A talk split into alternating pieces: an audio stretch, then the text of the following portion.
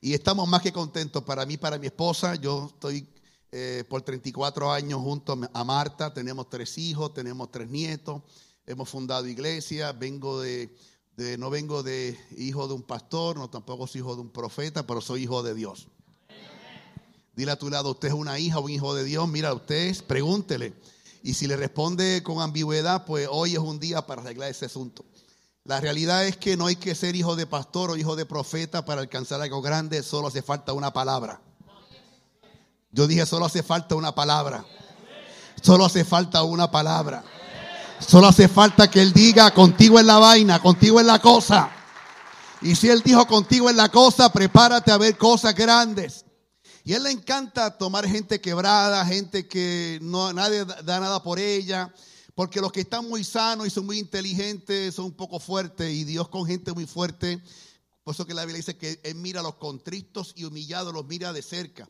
A la gente que está contrista, gente que está triste por algo, quebrada por algo. Son las especialidades que Dios toma en sus manos para hacer cosas muy grandes. Si usted ha sido quebrada, quebrado, algún problema, pues usted puede ser un gran candidato o una candidata a algo maravilloso en este tiempo. Si tiene amén, Amén. Si no lo crees, me lo llevo conmigo. Pero yo vine hoy y ayer hablábamos acerca de la importancia del entendimiento. Hablábamos de la importancia de entender que, hay un tiempo oportuno y hay un tiempo en la cual Dios va a hacer cosas. Y hay veces que esas nuevas temporadas ocurren porque las provocamos y hay algunas nuevas temporadas que vienen en la soberanía de Dios. Cuando Dios va a hacer algo de manera soberana, es contigo, sin ti. Dios dijo que va a hacer algo y lo hará con tu fe, si tiene fe o no tiene fe. Dios va a hacer milagro con fe o sin fe, pero Él dijo, voy a hacer milagro, Él lo va a hacer.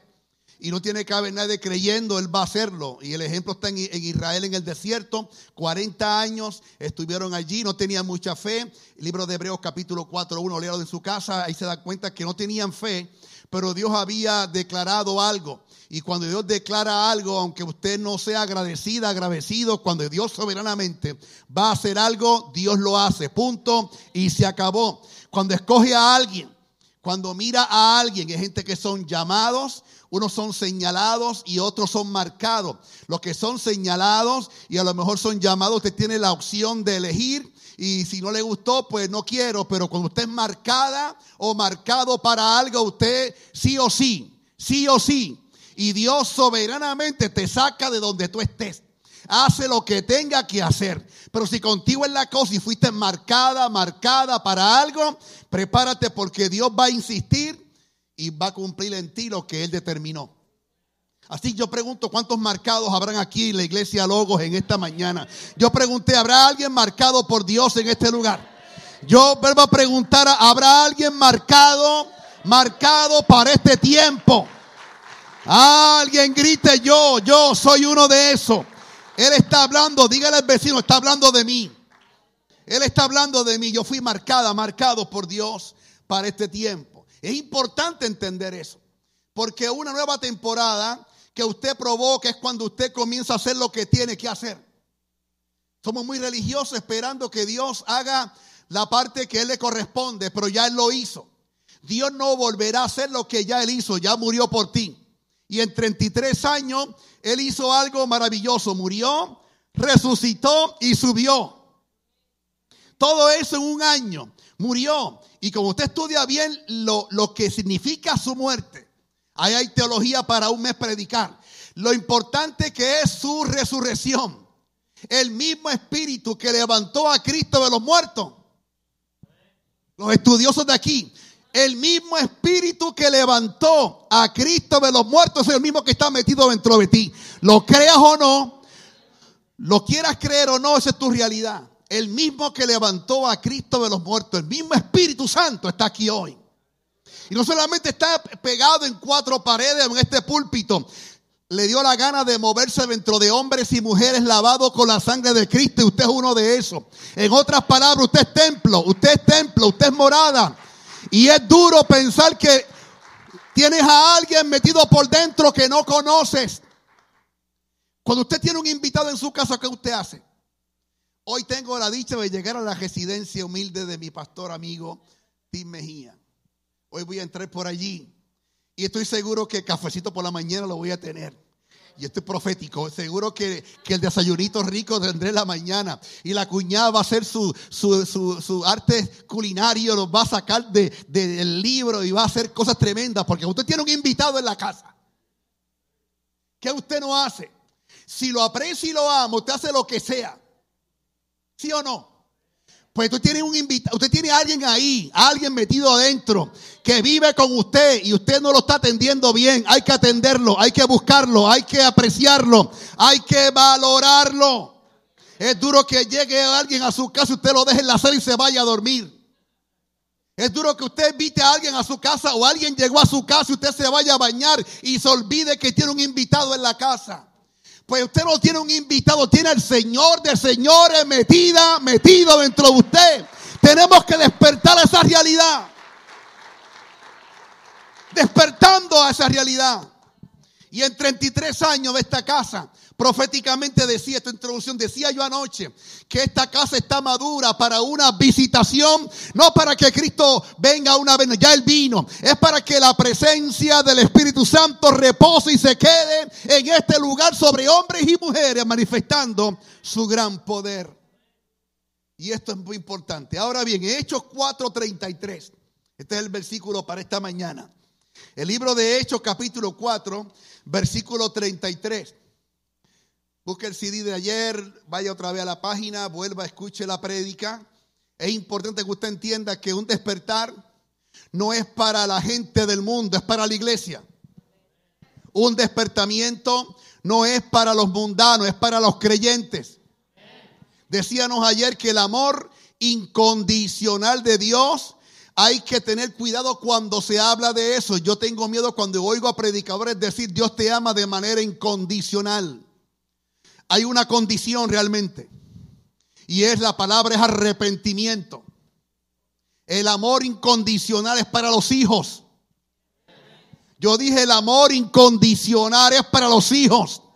Habrá un hijo en esta casa y anoche decían que sí, la Biblia dice que somos como ovejas, que somos como las águilas, que somos como el búfalo, como los siervos, como la sierva, somos como algunos la palmera, que somos como robles, también nos hablan que somos reyes y sacerdotes, pero la mejor identidad o la mayor revelación de la identidad, que es tu relación diaria con Dios, que usted es una hija y usted es un hijo.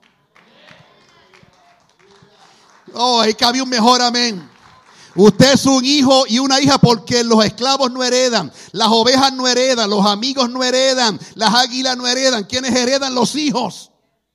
Y usted como hija, usted ya heredó, no es que va a heredar, ya aquí usted heredó todo lo que Cristo nos ha dejado por herencia. Nos dejó la unción, la gracia, nos dejó el poder, nos dejó las abundancias. No te dejó plata, pero te dio la capacidad para hacer riquezas. Ahí cabe un mejor amén también. Y en el libro de Hechos 4.33, todo eso lo dijimos ayer, lo hablábamos aquí ayer. Este Hechos 4.33 es un, es un versículo para mí muy importante porque también encierra la iglesia que este tiempo demanda.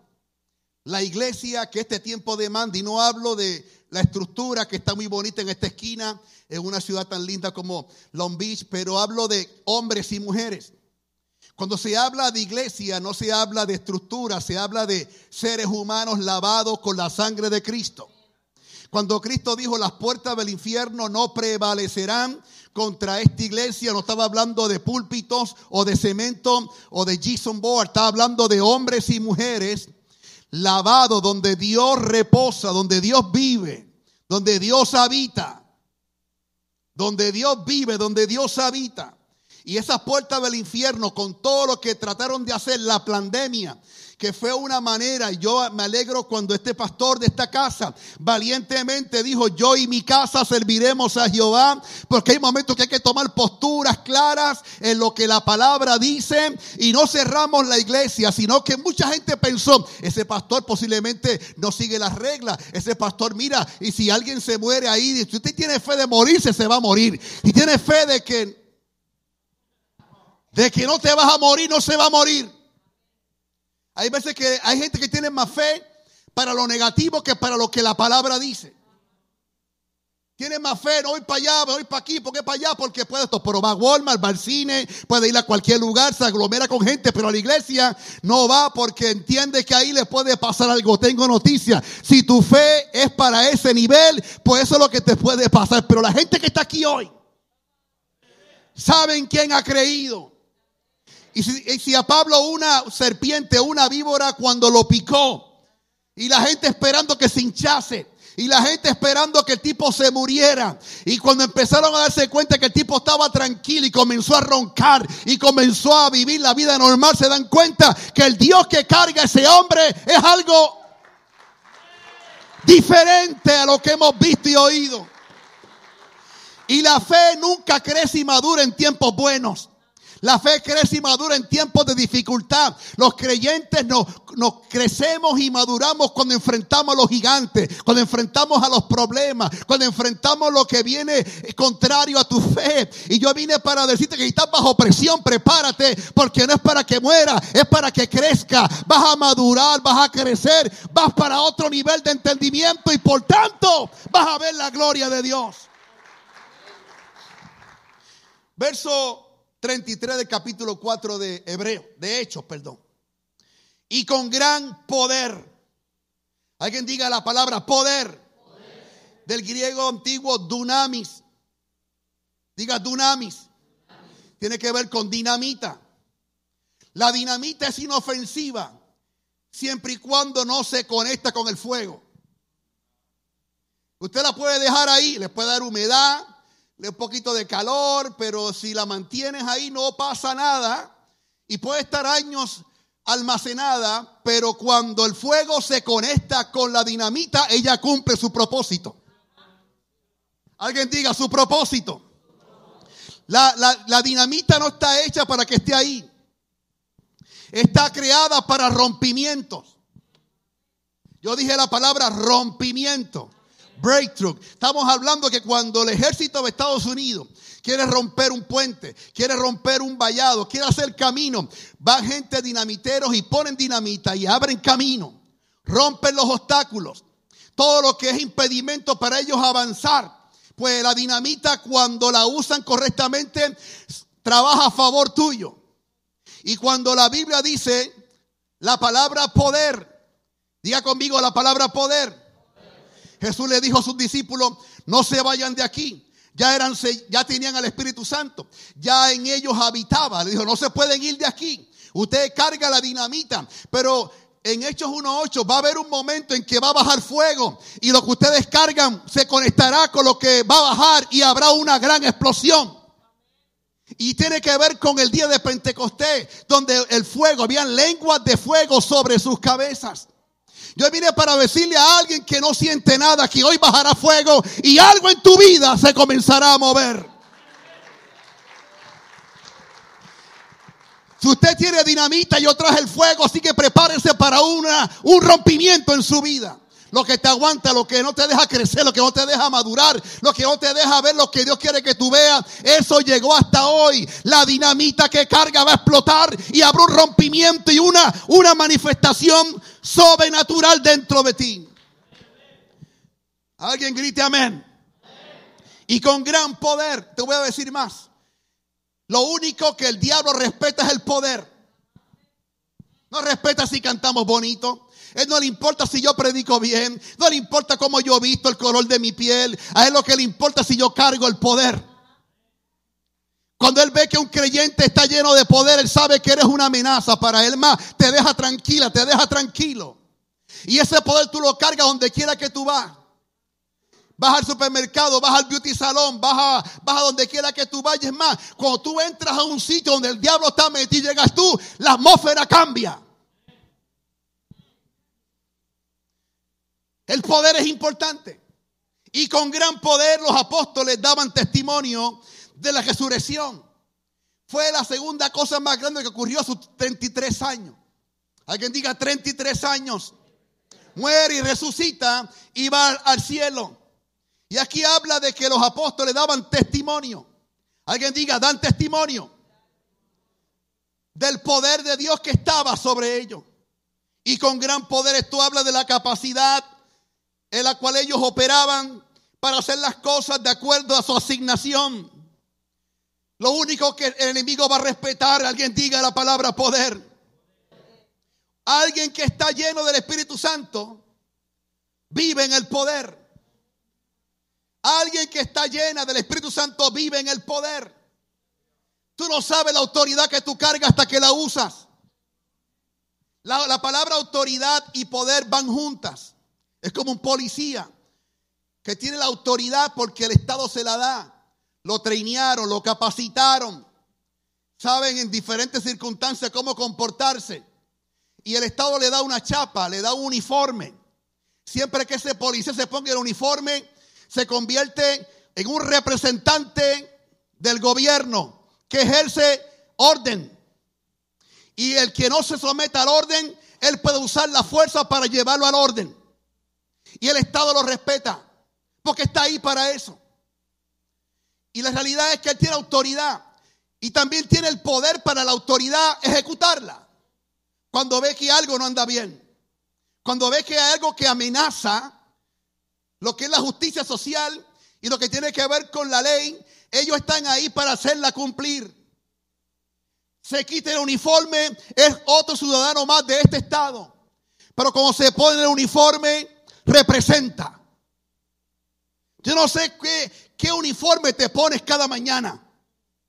La Biblia dice que también nos dio un título de embajadores. ¿Cuánto le gustan los títulos? No se ponga religioso. Esto aquí no es un corral de ovejas y cabros o un, un, un de esos de aves, de águilas. Aquí, esto aquí es una, vamos a llamarlo una embajada del reino de los cielos. Hoy se reúnen los embajadores, los hijos son embajadores, representan a un reino. Y un embajador que está aquí hoy, y aunque esté aquí, pero no es de aquí, las leyes del Estado son inmunes contra ti. Usted representa un reino de Dios. Representa una autoridad que Dios te ha dado. Y cuando el diablo viene y se pone payaso, saque la autoridad y saque el poder y veremos a ver si el gas pela y la gasolina quema. Gracias por su entusiasmo. Cuando una iglesia sabe lo que carga, no anda pendiente a ver que alguien haga algo por ti. Te escogió a ti para provocar cosas. Y por lo que tú hagas, muchos serán bendecidos también.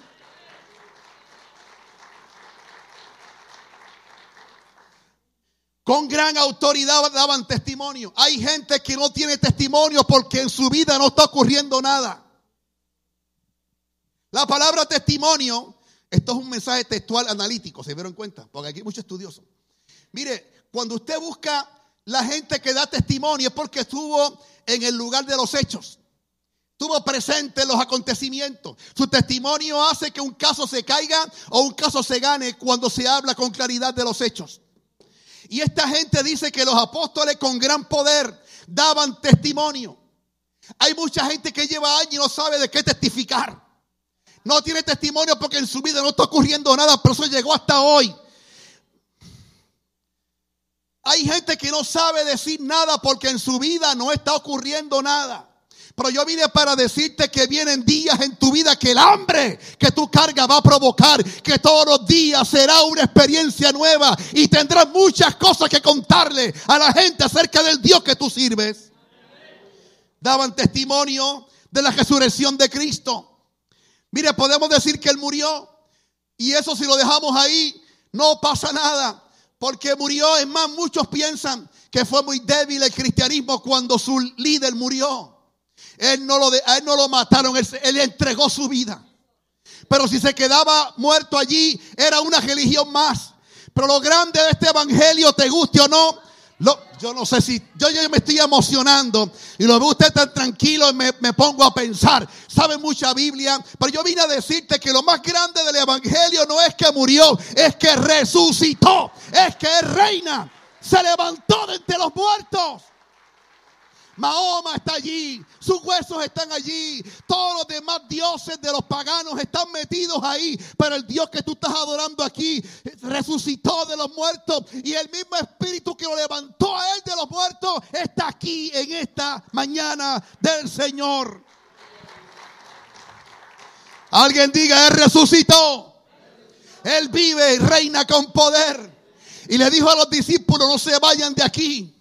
No se vayan de aquí, quédense aquí. Conviene que yo me vaya. Conviene que yo me vaya. Pero el Padre y yo les enviaremos a alguien muy especial. Para acá viene el mero mero, el matatán, el Espíritu Santo de Dios. Y Él estará con vosotros todos los días. Él les enseñará todas las cosas. Él les encaminará. Él será el paracleto, el ayudador. Será el consolador. Y Él les dará poder Alguien grite, necesitamos despertar.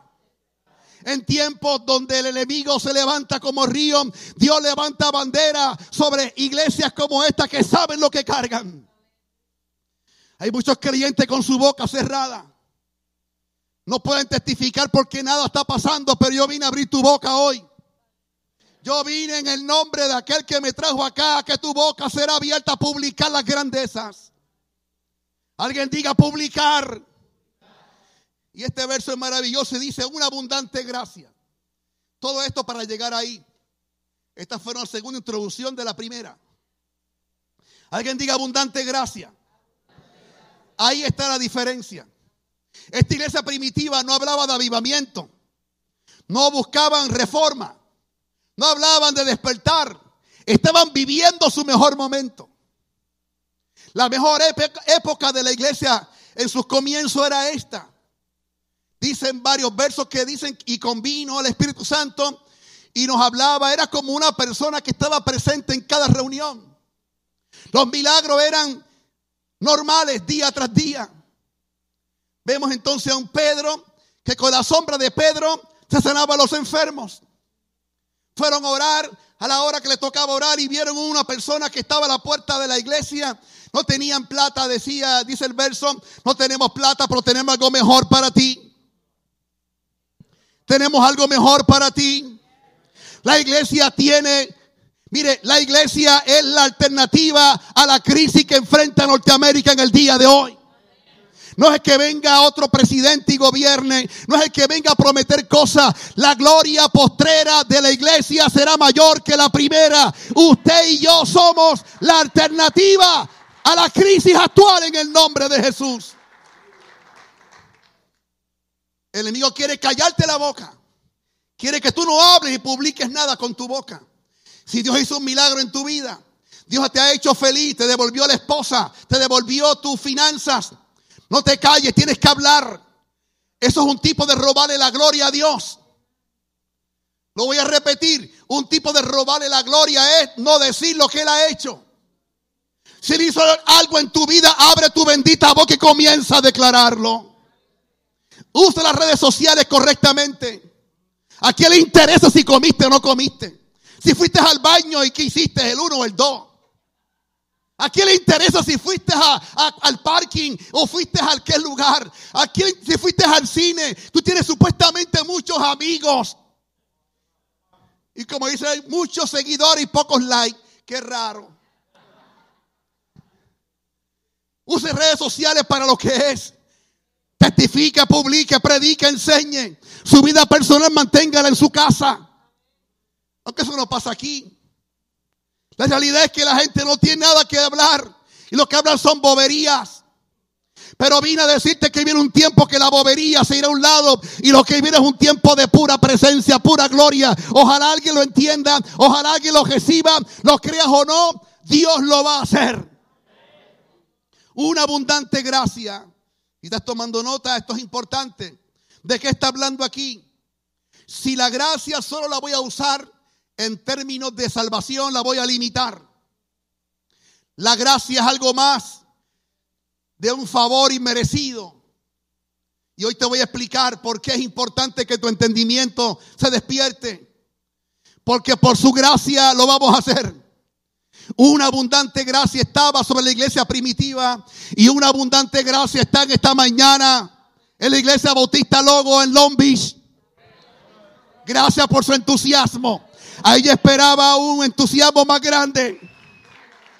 Esta prédica es para mí. Una abundante gracia habla de algo evidente. Muchos lo llaman un tiempo de cielo abierto donde el favor de Dios está a niveles muy altos. Dios cumpliendo a su máxima capacidad lo que Él sabe y puede hacer. Los milagros no son un problema para Dios. Yo estuve, cuando pastoreaba en Winter Haven, fue un predicador que Dios usaba en milagro. Yo tenía un hermano que estaba siempre sentado en la primera fila y iba en bastón a la iglesia. Y ese evangelista me llama, llama a ese hermano y le dice en el oído algo y luego me llama sorprendido a mí. Me dice, mira lo que este hombre me acaba de decir. Este hermano tiene un, un problema en su espalda y estaba en su cadera y estaba con una, un bastón. Creo que es un bastón, una cosa así. La cosa, ¿cómo se dice en inglés un bastón? Exactly. exactamente eso mismo. Y él me dice, sorprendido, mira lo que este hombre me responde. Entonces yo, ¿qué pasó? Le digo que Dios lo va a sanar hoy, que me dé el bastón, que hasta hoy lo voy a usar. Y dice, no, porque tengo una demanda. Tengo una demanda y si me sana el Señor no la voy a ganar. ¿Usted me está entendiendo? Entonces, ahora hay que preguntar a la gente, ¿tú quieres ser sano de verdad? Porque tú quieres un milagro, porque si te sana te quitan las demandas, si te sana ya no tienes una excusa para, para la bobería en que viven. Yo me encontré una mujer muy cercana a la familia, 36 años. Ya quería una, por una cosita que le pasó en su cuerpo, quería una pensión que la, que la eh, eh, incapacitaran. Aquí el inglés y el español se me está cruzando. Para que, le, para que le incapacitaran. Y ¿tú te crees que tú vas a vivir con un cheque de 700 dólares cuando tú puedes ganarte 3, 4, 5 mil lo que te dé la gana? Sí, pero yo me siento mal, yo quiero que me, yo no quiero trabajar más. Entonces, hoy en día, pastor, hay que preguntarle, ¿usted quiere ser sano?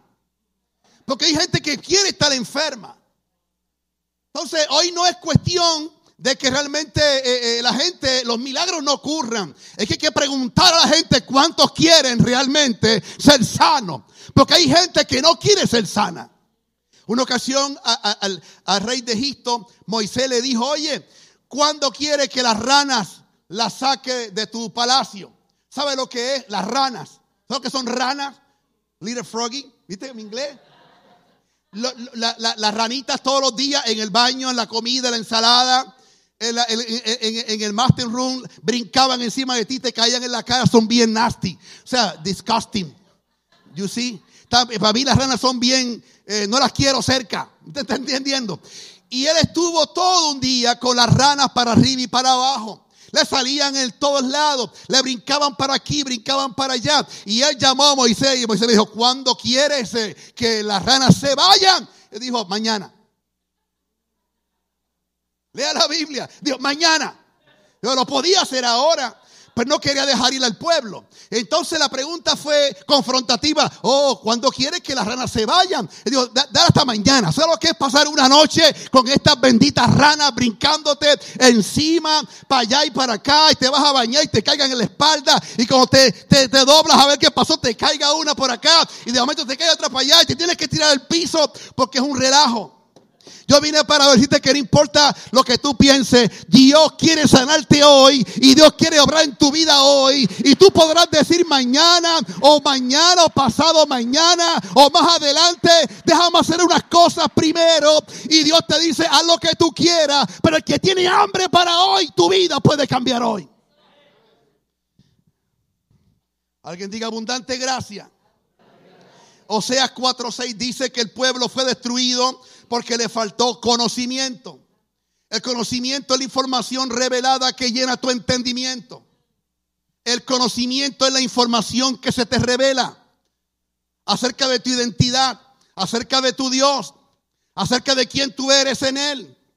Si tú sabes que sabes que Él dice que no permitirá que seas tentada o probado o probada más allá de tu capacidad y estás pasando un problema que tú aparentas, crees que te vas a morir, que no lo puedes aguantar, comienza a creer lo que la Biblia dice porque Él está ahí, Él está ahí contigo, Él está ahí contigo y Él va a cumplir su palabra. Vas a crecer, al final del día vas a crecer y vas a madurar. Pero el pueblo le faltó conocimiento. A no tener información revelada. Y la cosa es que usted sigue leyendo el verso, dice, por cuanto desechaste el conocimiento. O sea, desecharlo. No lo estimaron, no lo valoraron. Desechar es como tenerlo en poco. La información estaba allí. La palabra estaba allí. Aquí se predica buena palabra. Aquí se predica buena palabra. Yo dije aquí se predica buena palabra. ¿Qué tú haces con ella? Es tu problema. La información está aquí. La revelación está aquí. ¿Qué tú haces con eso? Es tu problema. Lo que usted hace con lo que recibe aquí, con de esas puertas para ir para allá afuera, es tu vida personal. Pero si tú comienzas a recibir la información que se te está dando y la valoras y la pones en práctica, tú no serás destruida. Tú no serás destruido. Y no es que te mueras. No es que te vayas a la ruina. Es que no vivas a la capacidad que Dios determinó para tu vida hoy. No estamos aquí para sobrevivir una pandemia. Estamos aquí para manifestar la gloria de Dios. Yo dije manifestar la bendita gloria de Dios. A veces se nos hace difícil creerlo. Se nos hace difícil creerlo por lo que vemos, por lo que oímos. Pero Dios dijo, en este tiempo la gloria postrera de mi iglesia, en este tiempo será mayor que la primera.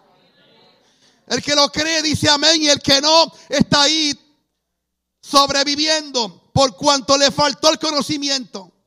Dice, lo echaré del sacerdocio, ese es el pastorado. Ese es el ministerio de enseñanza. Por cuanto desechaste la información, te desecho el sacerdocio, es función pastoral o función ministerial. Y porque olvidaste la ley de Dios, también yo me olvidaré de tus hijos. Esto es tremendo. Ah, pero ese es antiguo pacto. El principio es el mismo. El principio es el mismo. Yo y mi casa serviremos a Jehová. Yo y mi casa serviremos a Dios de mi modelaje, de mi estilo de vida que mis nietos ven y que mis hijos ven. Ellos no van a heredar simplemente dinero. La herencia más grande no es que le dejes una casa, un carro y dinero. Es un modelaje de que tú re, que tu Dios realmente funciona. De que tu Dios realmente funciona. De que vives en una, en una, en un estilo de vida de un Dios que es real. Real y verdadero. Mi hijo mayor hoy es pastor. Cuando era muchachito, yo vivía, pastoreaba en Winter Haven, Florida, y compré una pecera en un tiempo de invierno, más o menos en esta época. Y compré unos peces muy lindos y compré unos, eran caritos, eran unos peces de muchos colores en agua dulce. No le puse un water heater, ¿Te ven? El inglés está fluyendo. Y cuando al otro día que voy a chequear, ellos estaban emocionados, de la pecera, mucho colorido, ah, papá, y brincando por toda la casa. Y al otro día por la mañana amaneció uno muerto, porque estaba muy fría el agua. Y entonces cuando yo veo ese pescado que está allá abajo, los ojos ya eran blancos. ¿Sabes? Ya los ojos, los ojos que son negros se pusieron blancos. Y usted dice, aquí ya pa, aquí no hay brain. Y yo lo veo ahí y empezaron a mirarse, mirar pescado. La cosa es que les vamos a orar por ese pescado.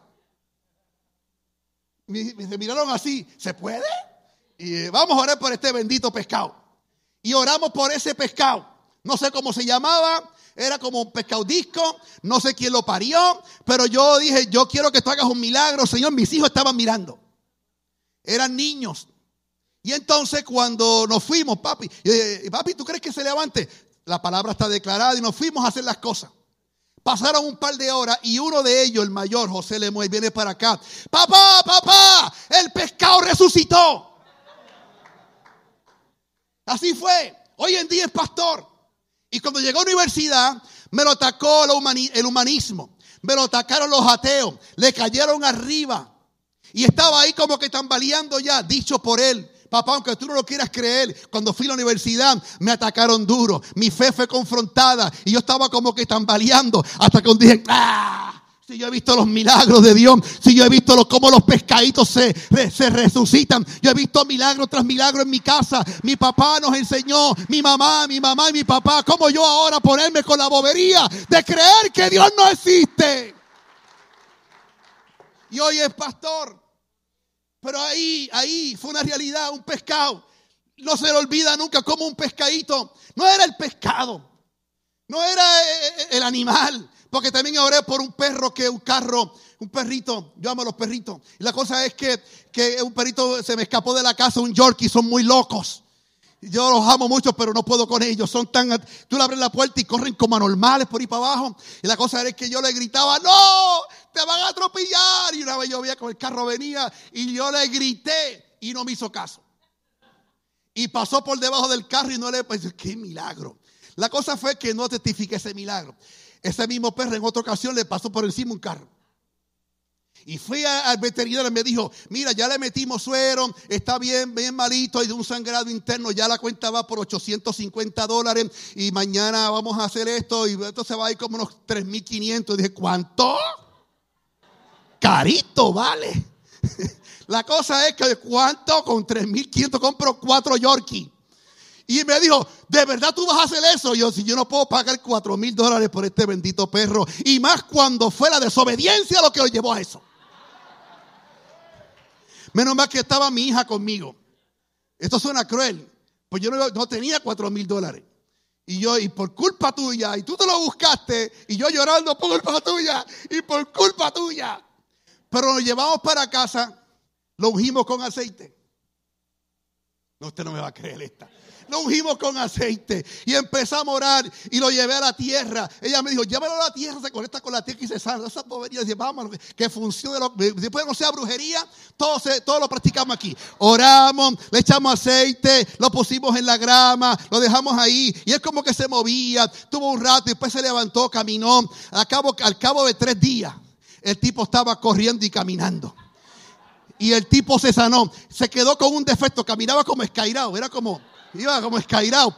No quedó, no quedó perfecto, pero yo lo veía que caminaba. Y cuando ladraba, él como que le dolía, el alma. Al quinto día abro la puerta y dice, vete ahora. Y el tipo miraba la puerta y me mira y dice, qué graciosito.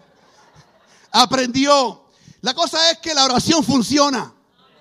También he visto milagros de todo tipo. También he visto milagros de todo tipo. ¿Quieres un testimonio más? Estaba en Venezuela se llama, se llama lugar, se llama Lloro. Estábamos con los jóvenes de nuestra iglesia en una plaza pública y en esa plaza pública había un hospital. Nos trajeron, estábamos allí evangelizando y una madre llevó a su niño, estaba dos días allí, el niño murió literalmente murió. Cuando ella y su mamá iban a ver al niño, oyó del culto y alguien de los jóvenes le, ministró. Ella estaba llorando y pidió oración por su hijo. De cuando llega allá, lo declaran muerto. Le quitan todo lo cablería que tenía puesta y me lo traen al culto. Y estas jóvenes me dicen, pastor, este niño acabó de morir. Yo acabó de morir. Y entonces en mi mente yo vi a la muchacha con el hambre de la fe. Y ellas dijeron, pastor, Dios tiene poder. Usted nos enseñó que Dios tiene el poder. Yo, amén. Amén, Dios tiene el poder.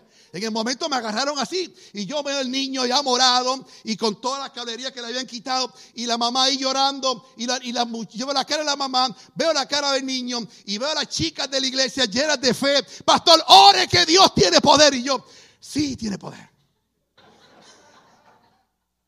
Mire, pero de momento, escúcheme bien, es que voy. Se me metió algo por dentro se me activó algo por dentro que comencé a ver a aquel niño sano. Y eso se llama, algunos dicen que es el espíritu de la fe, que es la unción, llámelo como usted quiera. De momento yo como que vacilé al principio. De momento cuando ve el niño lo abracé, se lo quité a la mamá, lo abracé y lo abracé duro. Señor, devuélvele la vida a este muchacho para tu gloria y tu honra. Y el niño comenzó a toser. Y eso es maravilloso. Dios es poderoso. Y mis hijos estaban viendo esas cosas ahí. Ahí estaban mis hijos viendo el poder de Dios. Yo no sé si tú tienes testimonio o no tienes, te puedo contar muchos en esta tarde. Pero yo vine para decirte que hoy tu casa va a cambiar. Testimonios grandes vendrán para tu casa también. Muchos están callados por sus malas decisiones. Muchos tienen su boca cerrada por decisiones que tomaron por errores que han cometido. Usted pudo haber cometido un error, pero usted no es un error. Lo repetiré. Usted pudo haber cometido un error, pero usted no es un error. Usted sigue siendo un hijo de Dios. Yo dije, usted sigue siendo una hija de Dios. Usted sigue siendo un hijo de Dios. Si te caíste, levántate, baby. Si te caíste, levántate. Si algo pasó, lo que pasó, pasó. Pero el presente te está diciendo algo, Dios. La iglesia en sus comienzos nos dio una idea de cómo las cosas terminarán en este tiempo que nos ha tocado vivir. Si de algo estoy seguro, antes de que venga el arrebatamiento, vienen tiempos de pura gloria. Yo dije, vienen tiempos de pura gloria. Viene una hambruna. Yo dije, viene un hambre. No sé si hablo con la gente correcta. Ojalá hayan dos o tres, porque con dos o tres Dios puede hacer grandes cosas. Día conmigo es tiempo. Primera de Pedro capítulo 4, verso 10. Dice, cada uno según el don que ha recibido, ministralo a otros como buenos administradores de la multiforme. Multiforme gracia de Dios. Primera de Pedro 4:10. Tome ese verso y estúdielo. La palabra multiforme dice, el significado de ella es que tiene muchas formas o maneras de operar.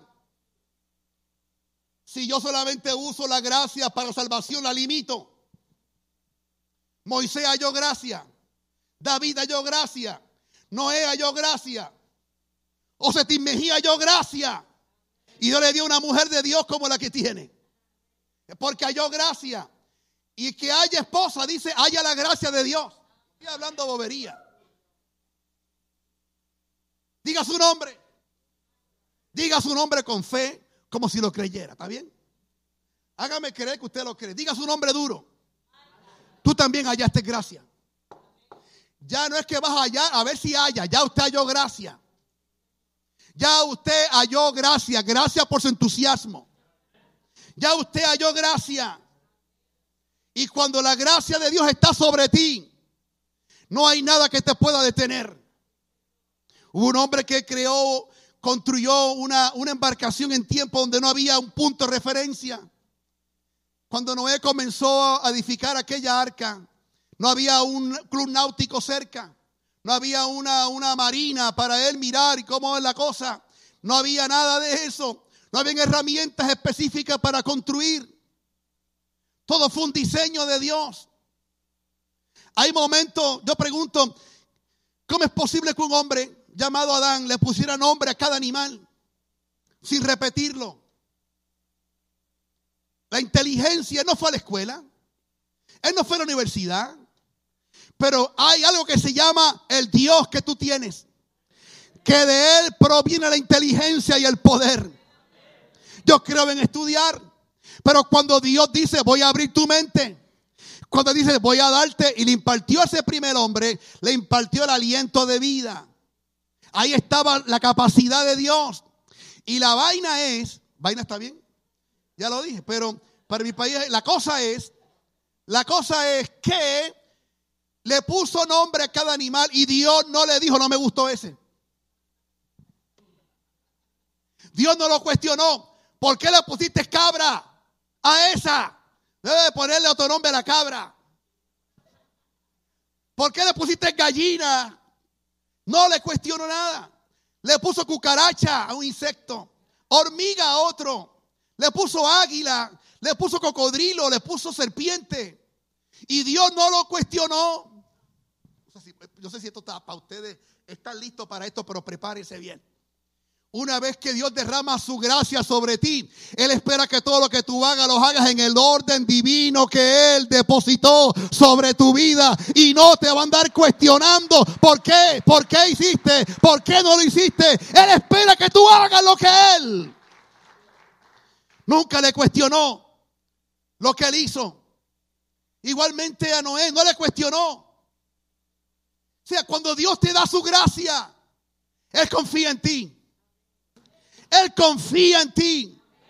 Y Él sabe que sabe que para que esa gracia se mantenga haciendo cosas muy grandes, tú necesitas estar conectado con Él. Juan 1.16 dice, versión internacional, de su plenitud todo hemos recibido gracia sobre gracia.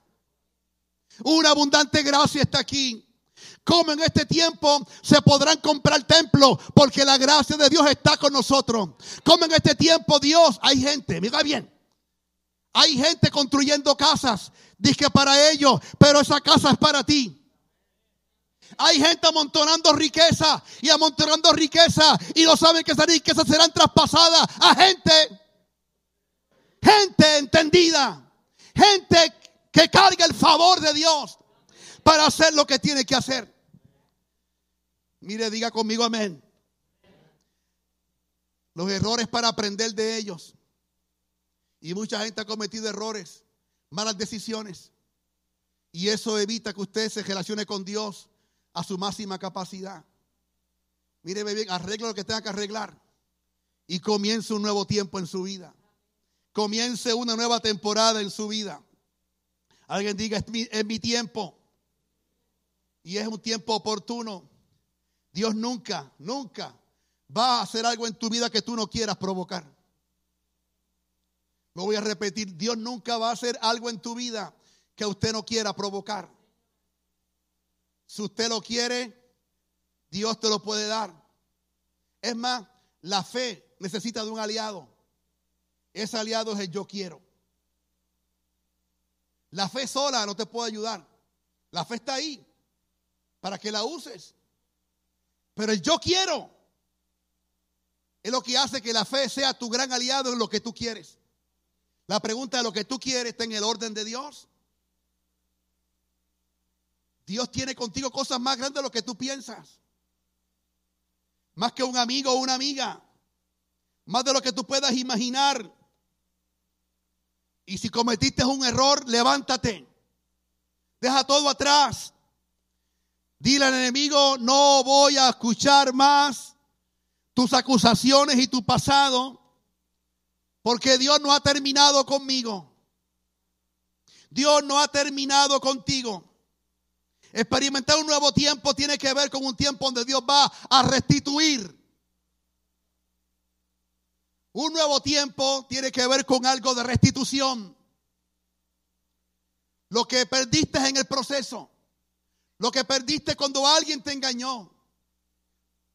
Tu esposa o tu esposo, tus hijos, tu jefe, el negocio. Cualquier cosa que en tu vida dolorosa haya pasado. Dios tiene tiempo para restituir. No cuando vayamos al cielo, es aquí. Mucha gente piensa, no, cuando vayamos allá arriba, no, aquí es la vaina, aquí. A mí el dinero lo necesito aquí, porque allá arriba el dólar no me sirve.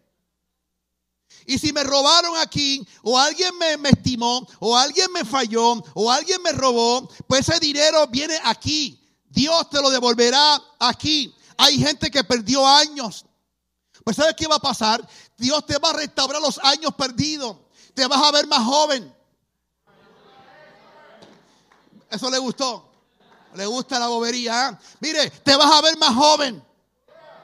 Mire, yo decía anoche que hay gente que son jóvenes, pero dice la, los psicólogos, dicen que hay una juventud que piensa como gente mayor, por no llamarle viejos. El, ser viejo o mayor de edad es, es un número que está en la mente. Hay gente con 30 años pensando que son viejos, se quieren retirar, no quieren hacer nada.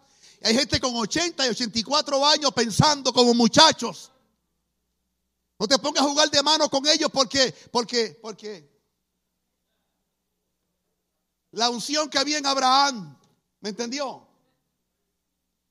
Hay gente que, mire, yo le hablaba ayer de mi mentor y el padre espiritual Alberto Motis, tiene 82, yo no sé si cumplió uno más, está por ahí. La cosa es que él me decía, José, me siento como un muchacho.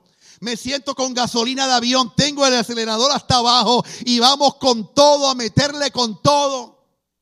Tú estás al lado de él, lo que huele es a candela, huele a presencia, huele a fuego, es contagioso.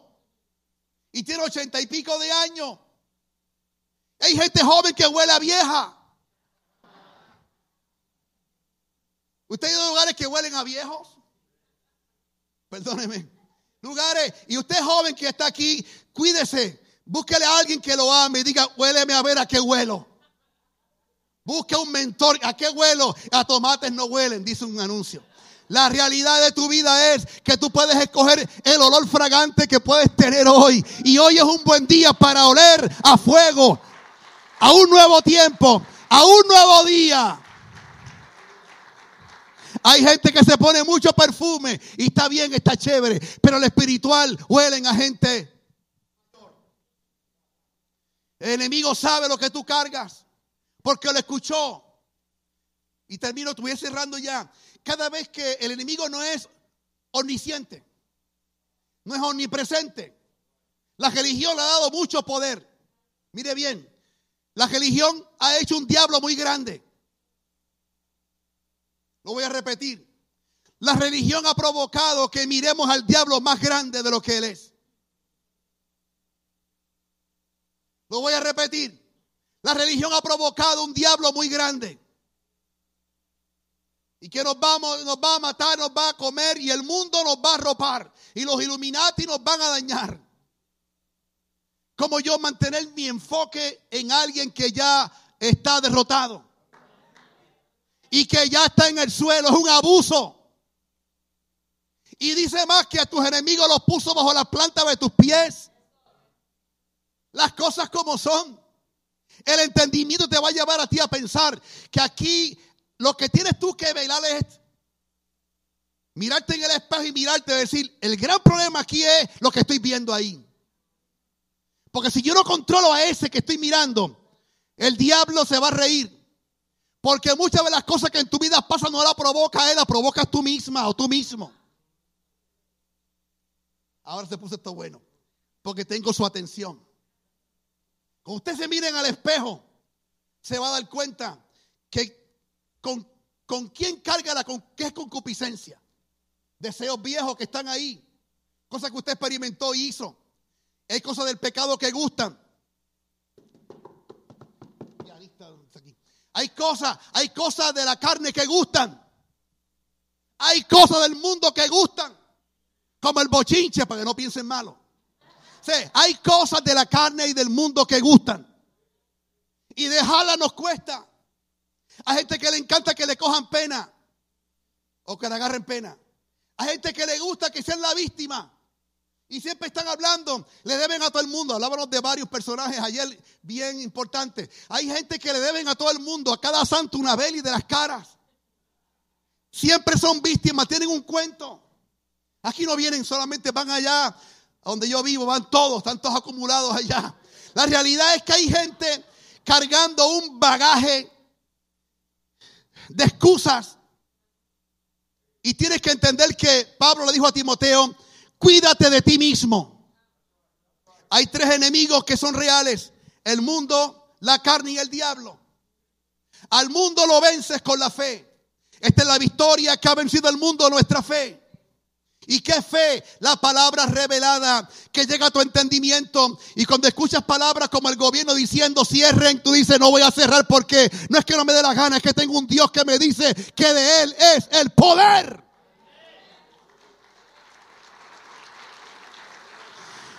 Si no tuviera fe, cerraba como mucha gente cerró. El mundo se vence con la fe. A tu enemigo, el Satanás, tú no lo vences con la bobería de cantar o predicar. La Biblia dice, someteos pues a Dios, resístelo y él huirá. Y la Biblia dice que ya Dios te entregó a Satanás bajo los pies de, tu, de tus piernas. Ahí tú te miras su sandalia. Eso es lo que él sabe de ti. Él va a trabajar con lo que tú le entregues a Él. Si alimentas la carne, le das poder. Si alimentas el espíritu, lo tienes amarrado. ¿Me estás entendiendo? Lo que tú alimentes se torna fuerte. Si alimento la carne, la carne se fortalece. Si no le doy comida, se debilita. La idea que más alimente es la idea que se empodera de ti. Se alimenta la idea, soy hija, soy hijo, he vencido al diablo, tengo capacidades para lograr cosas grandes y lo sigues alimentando, no porque es un capricho, es porque la Biblia lo dice, bendito sea la gloria de Dios. Pues se alimenta la idea de que no tengo, no puedo, no hay. Esa idea comienza a empoderarse de ti y no importa la prédica que escuches, empieza todo a verlo como víctima. Pero es que yo, pero es que a mí, Pero es que a mí, no, que yo, que no me llaman, que no me buscan. Pero es que a mí no me quieren, es que nadie me quiere. Este es un mundo cruel. Es un mundo cruel. Es que si tú, si tú supieras mi historia, es que tengo que decirte todas las historias y todo el mundo me hace daño. Unas víctimas y un olor a viejo impresionante. Tú hueles y lo que oigo es olor a viejo, pero hay un vino nuevo que viene. Hay un olor fragante que viene. Hay una, no sé si me está entendiendo. Hoy la dinamita se conecta con el fuego y hay un rompimiento. Y el otro enemigo, terminando, eres tú misma. Soy yo mismo.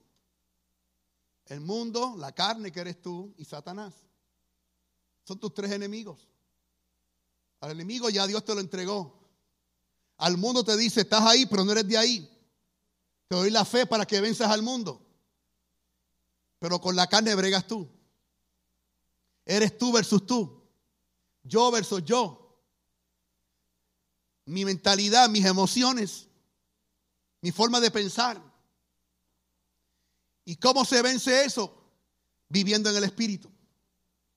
No hay de otra. Ah, pero eso, eso no se puede. Sí se puede. Sí se puede. Dígalo conmigo. Sí se puede. Sí se puede. Sí, ponte de pie y dile al del lado. Sí se puede. Sí se puede. Sí se puede. Sí se puede, pastor. Sí se, dile al del lado. Sí se puede. Es más, ponte de pie y dile. Sí se puede. Sí se puede. Dile al otro lado. Sí se puede. Mírate para atrás. Sí se puede. Dile de frente. Oye, sí se puede y quédate de pie. Sí se puede. Hay que tener un deseo. Mientras más tú inviertas en tu vida espiritual, más tu vida, tu vida personal, empresarial, ministerial, tendrá grandes victorias. Esto no es magia, esto no es un secreto. Es más, mucha gente lo sabe, le cuesta aplicar lo que saben. Con tu cabeza baja, permíteme orar. Jamás permita que un error te defina. Jamás permita que un error te defina. Un divorcio, una caída, un problema, complejos, inseguridades, una enfermedad que viviste, un error que cometiste. Hay errores que vienen porque no los buscamos, otros involuntarios. Hay muchas formas pero tienes que usarlos como tu maestro. Siempre y cuando no cometas el mismo error constantemente. La Biblia llama insensatos a aquellos hombres y mujeres que cometen el mismo error. Siempre. Siempre están en el mismo error, siempre. Y no obran inteligentemente. Hoy aquí yo quiero decirte que lo que viene es muy grande. ¿Quién se apunta? Lo que viene muy grande, la pregunta es quién se apunta. El mayor reto es bregar contigo mismo. El mayor reto es bregar contigo mismo. Yo vengo de un país muy pequeño, Puerto Rico, una islita muy pequeña. La cultura que me, abrazó para, para muchos un país muy pequeño, pero hablamos muy alto, ¿me entiendes? Pero un país muy pequeño, pero hablamos alto.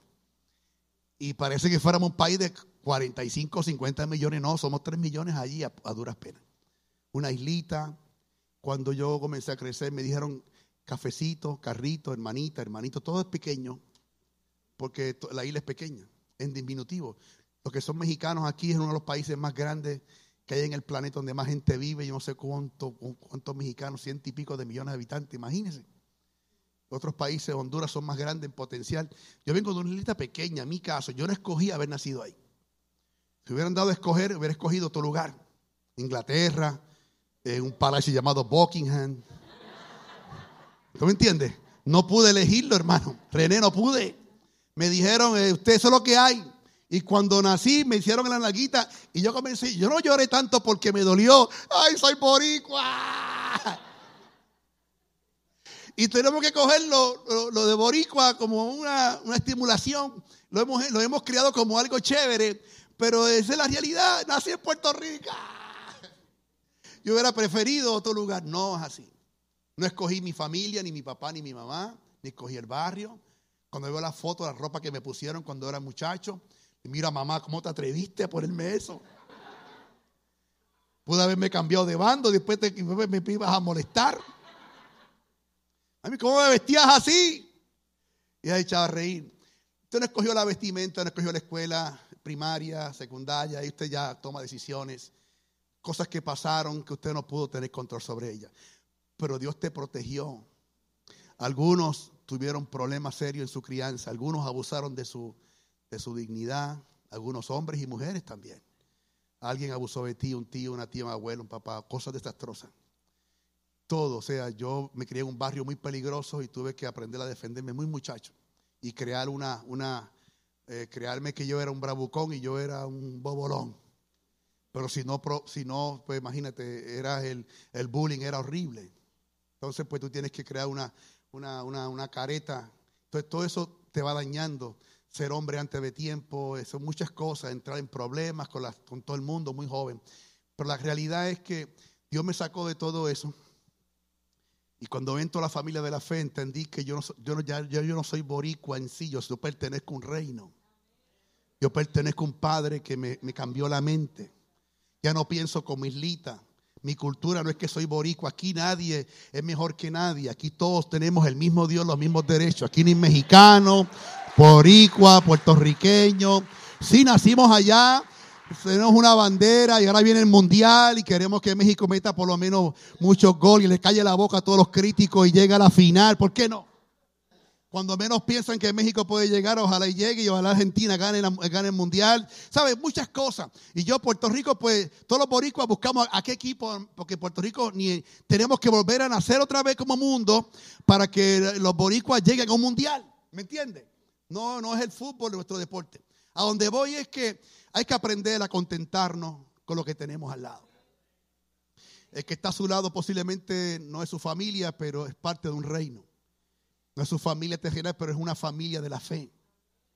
Así que tome la mano que está a su lado y yo voy a hacer una oración porque Dios me hablaba de que esta iglesia unida